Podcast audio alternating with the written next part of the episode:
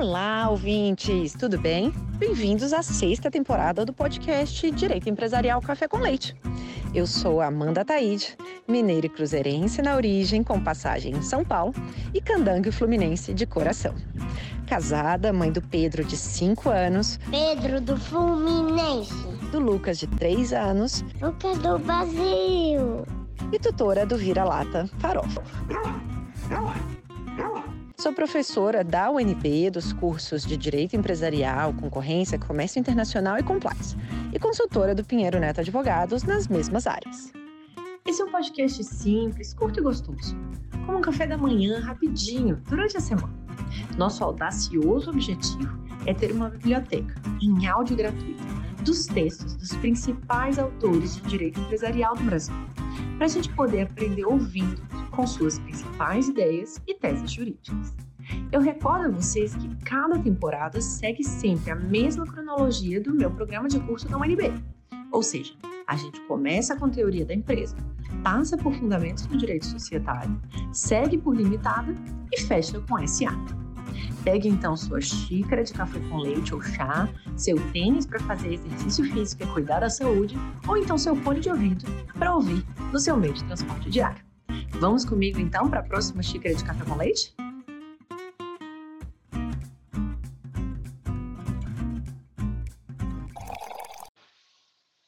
A nossa xícara de café com leite de direito empresarial de hoje vai tratar do livro intitulado Teoria da Empresa, da Amplitude da Atividade Econômica. E para isso a gente vai ter a alegria de contar com a participação do próprio autor do livro, Paulo Bichara Mendonça, para comentá-lo. Paulo Bichara Mendonça é pós-doutor em Direito pela Universidade do Estado do Rio de Janeiro, a UERJ. É doutor em Direito pela Universidade Veiga de Almeida, mestre em Direito pela Universidade Gama Filho e professor associado da Universidade Federal Fluminense, UFF. Ele é pesquisador do Grupo de Pesquisa Observatório de Estudos e Pesquisa do Interior, Território, Populações Tradicionais e Políticas Públicas. Professor Saulo, é uma alegria enorme ter você aqui no nosso podcast para apresentar de um modo simples, curto e gostoso, esse tema da teoria da empresa.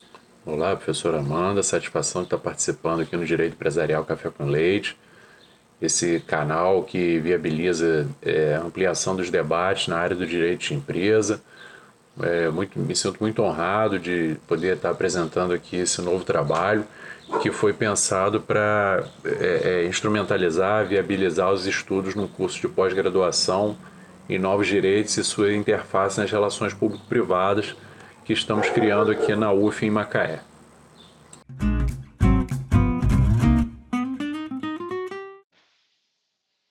Professor Saulo, conta pra gente inicialmente qual que foi a sua motivação para escrever sobre esse tema e como que foi o processo de redação desse livro? Então, a motivação inicial foi a criação, né, foi o objetivo de criar um material didático para esse curso de pós-graduação no qual estamos trabalhando na, na criação e implementação. Mas, paralelo a isso, é, essa questão já vinha me inspirando e, e, me causando curiosidade há algum tempo, sobretudo a partir da leitura de alguns referenciais, com o professor Márcio Guimarães e a professora Paula Forgione, que me levaram a refletir sobre uma necessidade de revisão ou releitura, melhor dizendo, é, da ideia de, de, empresário propriamente dito e, consequentemente, da ampliação, é, da extensão da tutela da legislação sobre os agentes econômicos de uma forma geral. Então, o, o processo de, de, construção desse estudo se deu inicialmente a partir da leitura de, desses referenciais, dentre outros, que me levaram a refletir sobre o que é tratado ou que estava sendo tratado nos projetos de lei que visavam a instituição ou, ou a renovação, a revisão do Código Comercial. E da forma como o conceito de empresário estava sendo tratado naqueles projetos de lei. Então, todo esse trabalho somado, eh, toda essa leitura e estudo somado a alguns precedentes jurisprudenciais me levaram à ideia de é, é, propor um repensar né, da, propor talvez mais um repensar, né, porque já temos aí alguns precedentes que, que são mencionados no trabalho, é, do conceito de empresário de uma forma geral e talvez de um reconhecimento da relevância dos agentes econômicos como um todo, para além do empresário em si.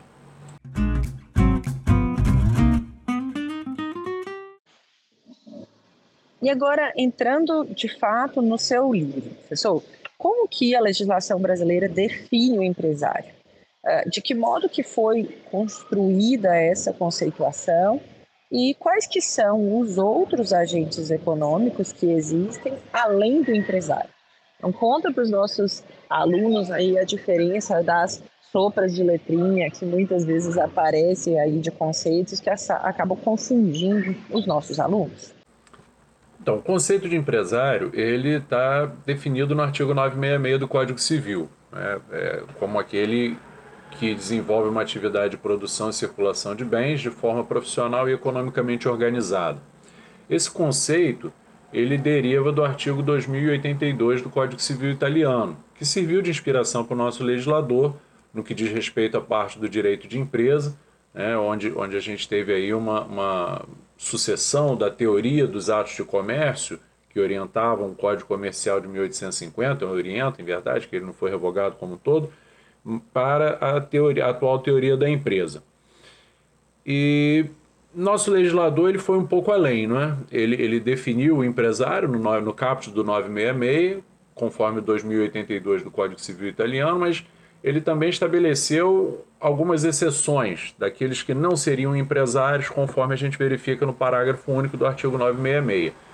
E então podemos dizer que ele, entre aspas, inovou né, nesse parágrafo único e criou um, certo, uma certa complicação na hermenêutica e na distinção dessas, desses personagens, desses agentes econômicos porque ele meio que, que segregou, mitigou ali alguns agentes que seriam considerados empresários e outros não. E aí que vem a grande reflexão. O que, o que de fato é, é, motiva, justifica essa distinção? Né? O que, que justifica a distinção de alguém que produz e circula bens para outra pessoa que também o faz? Por quê? Porque, afinal, da, da exceção do parágrafo único do artigo 966 do Código Civil, e outros agentes que movimentam recursos financeiros, patrimoniais, é, proporcionam postos de trabalho, emprego, enfim, proporcionam materiais e serviços para o mercado consumidor e são alijados desse conceito de empresário.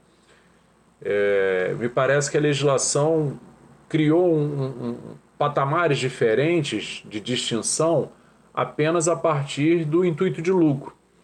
E não me parece razoável, com total respeito aí, entendimentos em contrário, naturalmente, mas não me parece razoável que a existência desse intuito de lucro por, parte de um agente econômico justifique uma tutela legal exclusivamente para si e a ausência dessa tutela para outros que, a princípio, desenvolvem uma atividade semelhante, mas sem esse foco, sem esse é, objetivo de lucratividade, como atividades é, filantrópicas por natureza, mas que ainda assim são caracterizadas por movimentação financeira, movimentação patrimonial, movimentação econômica de uma forma geral.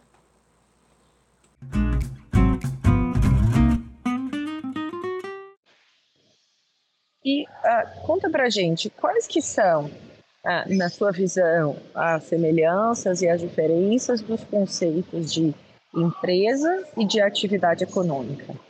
Você concorda com a visão do Asquini, da empresa enquanto um fenômeno poliédrico, sendo a atividade um dos perfis da empresa, o perfil funcional da empresa, ou você acaba não seguindo essa linha e tem contrapontos?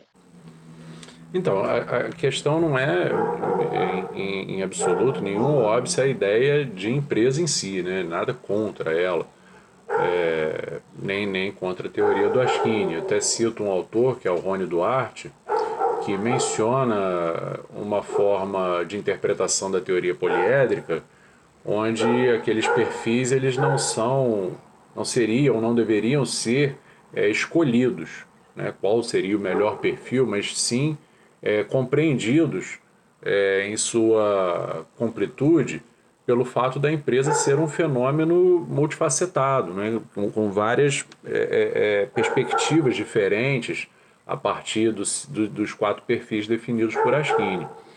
A, a ideia, o, o, raciocínio que eu proponho, que eu desenvolvi, é reconhecer ou verificar a empresa como uma espécie de atividade econômica, reconhecendo que existem outras é, e que seriam diferenciadas pelo objetivo do empresário, esse sim sujeito de direito, né? considerando a empresa como um objeto de direito e o empresário como sujeito de direito, teríamos outros sujeitos de direito, é, agentes econômicos também, mas sem o foco na, na lucratividade. E reconhecendo nessas outras atividades também a sua relevância, apesar de não terem esse, esse foco, esse escopo no, na lucratividade em si.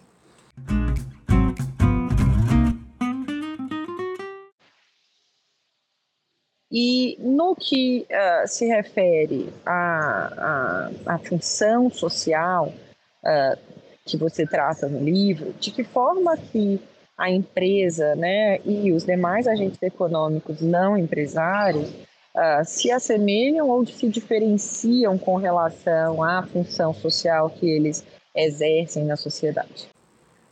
Então, sobre a função social da empresa, nós temos vários autores que tratam do assunto de forma bem aprofundada, né? Entre eles eu, eu me vali do professor Fábio Conder Comparato, da professora Viviane Pérez, do professor Luiz Fernando Prudente do Amaral, é, que, que tem textos é, bem, bem esmiuçados sobre o assunto. Mas assim, de uma forma sucinta, né, considerando o tempo que nós temos, o momento que nós estamos aqui, é, eu, eu, visualizo ou defino a função social da empresa como o, o seu foco no lucro. Entendo que, que, a produção, a persecução do lucro seria aí o principal é, fator que é, representaria a função social da empresa. E, e, vejo isso como extremamente relevante, porque é, obtendo essa lucratividade, é, reconhece-se que ela teve meios ou condições de arcar com todos os seus encargos, compromissos legais e contratuais e proporcionar para a sociedade, de uma forma geral, o que se espera da empresa, né? que é a produção, a prestação de serviços, postos de trabalho e, e desenvolvimento de fatos geradores de tributo, equilíbrio concorrencial.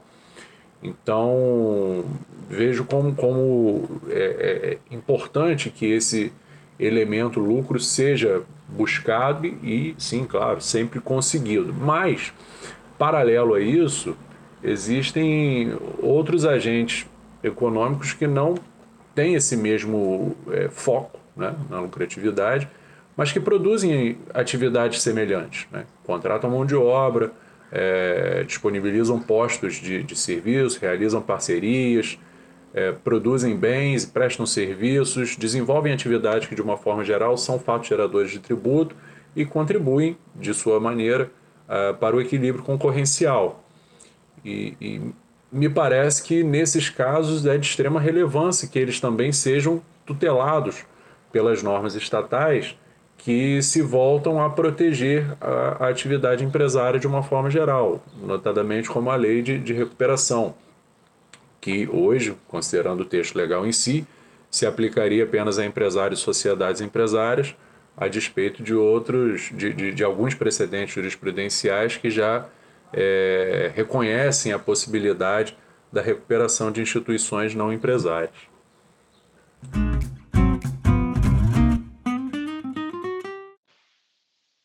Nos encaminhando então para o fim do seu livro, o tópico 4.1 do livro, é, ele é intitulado O Ato da Empresa Nasceu Ultrapassado. É, conta para a gente um pouco dos motivos por trás dessa afirmação.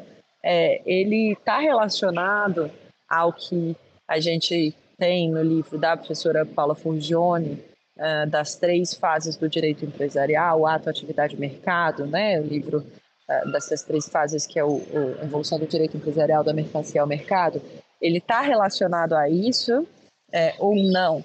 É uma outra razão pela qual você entende que o ato de empresa já nasceu ultrapassado?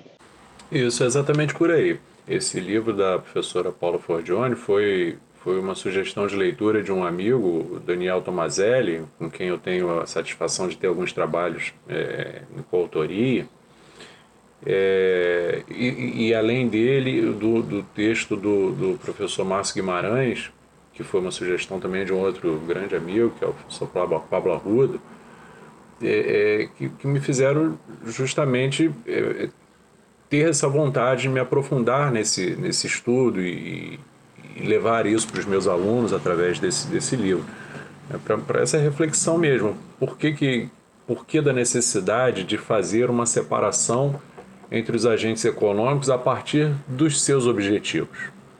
Né? A partir desse objetivo da lucratividade ou da ausência desse objetivo da lucratividade, considerando que ambos, apesar de objetivos distintos, teriam aí responsabilidades, comprometimentos, uma relevância social na produção de resultados econômicos que se voltam em favor da sociedade enquanto é, uma ampla comunidade, né? um, um macrosistema, é, para além da atividade empresária propriamente dita. Então, é óbvio que eu, em hipótese alguma, tive a, a, a ansiedade ou a expectativa de, de ir além ou, ou mesmo me aproximar do trabalho do professor Paulo, que é um trabalho muito superior, de, de grande excelência, mas foi voltado, foi construído, esse raciocínio foi construído a partir da leitura e dos estudos desenvolvidos por ela e, como mencionei também, do professor Márcio e outros autores que eu utilizo como referência.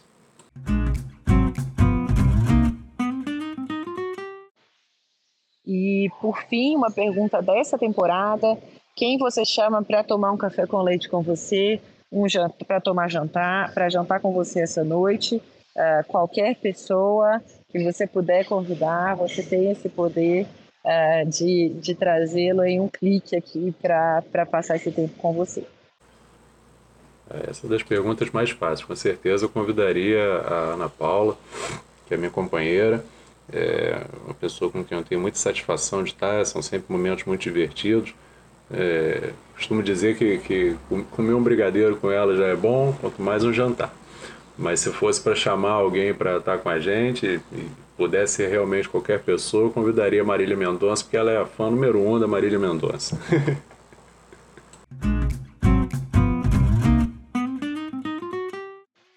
Professor Sal, uma alegria enorme tê-lo aqui com a gente no podcast. Muito obrigada pela oportunidade de ouvi-lo, aprender sobre o seu livro e até a próxima.